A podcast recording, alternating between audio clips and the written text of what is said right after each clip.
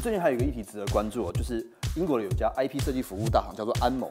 那因为最近就是呃，大家传出说，哎呀，谁要买啊？苹果要买，红海要买，然后谁谁有兴趣，NVIDIA 有兴趣。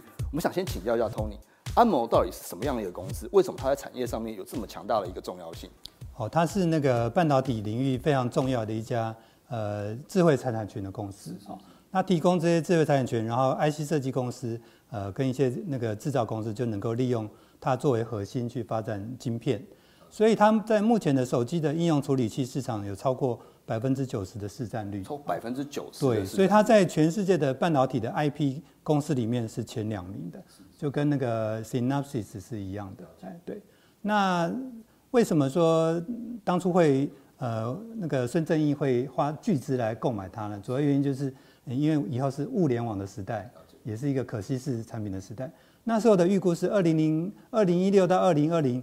全球那个那个可穿戴的设备每年平均是呃超过一百 percent 以上的成长率，对，所以然后未未来物联网大概他们是看法是二零二五年或二零三零年，全世界有超过一兆个这个呃 IOT 的 sensor，所以这对于那个呃安摩这家公司而言，它它它的定位是呃是卡有卡到这个位置，因为它在呃低耗电然后高性能这方面有它的那个利基是。我我想再请教一下，说，因为我们当初都说，其实孙正义是一个很有投资眼光一个人。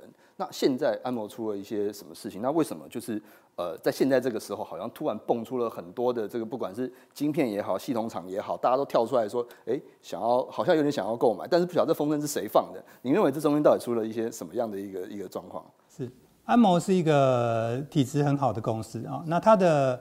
呃，历年来它的毛利率大概是维持在九十二到九十五 percent。九十二到九十它的盈在二零一五、二零一六的时候，它的盈利率大概是呃五十 percent 左右，所以是一家呃获利蛮稳健健全的公司。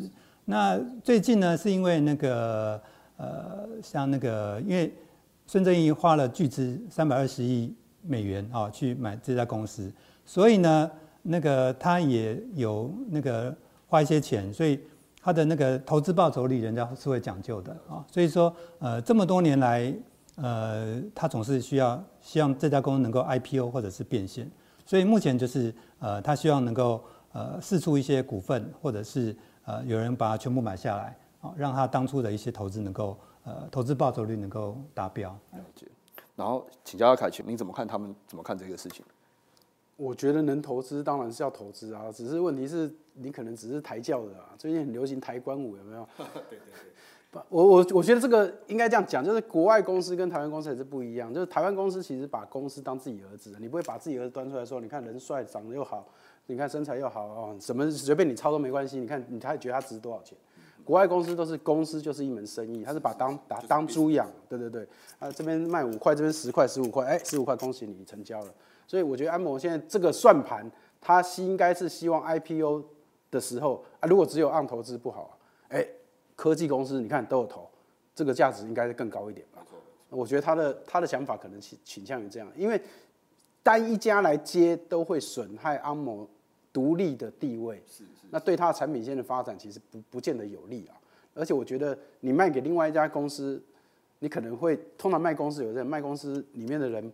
不认同他就跑了，另外成立一家公司，对于对原来公司也不是很好。即使有旋转门条款，那你当初答应他说要当初答应这些人要 IPO，他可能还是往 IPO 这个路上在走，只是他现在要找援军，就叫救援就对了，跟刚刚一样叫救援。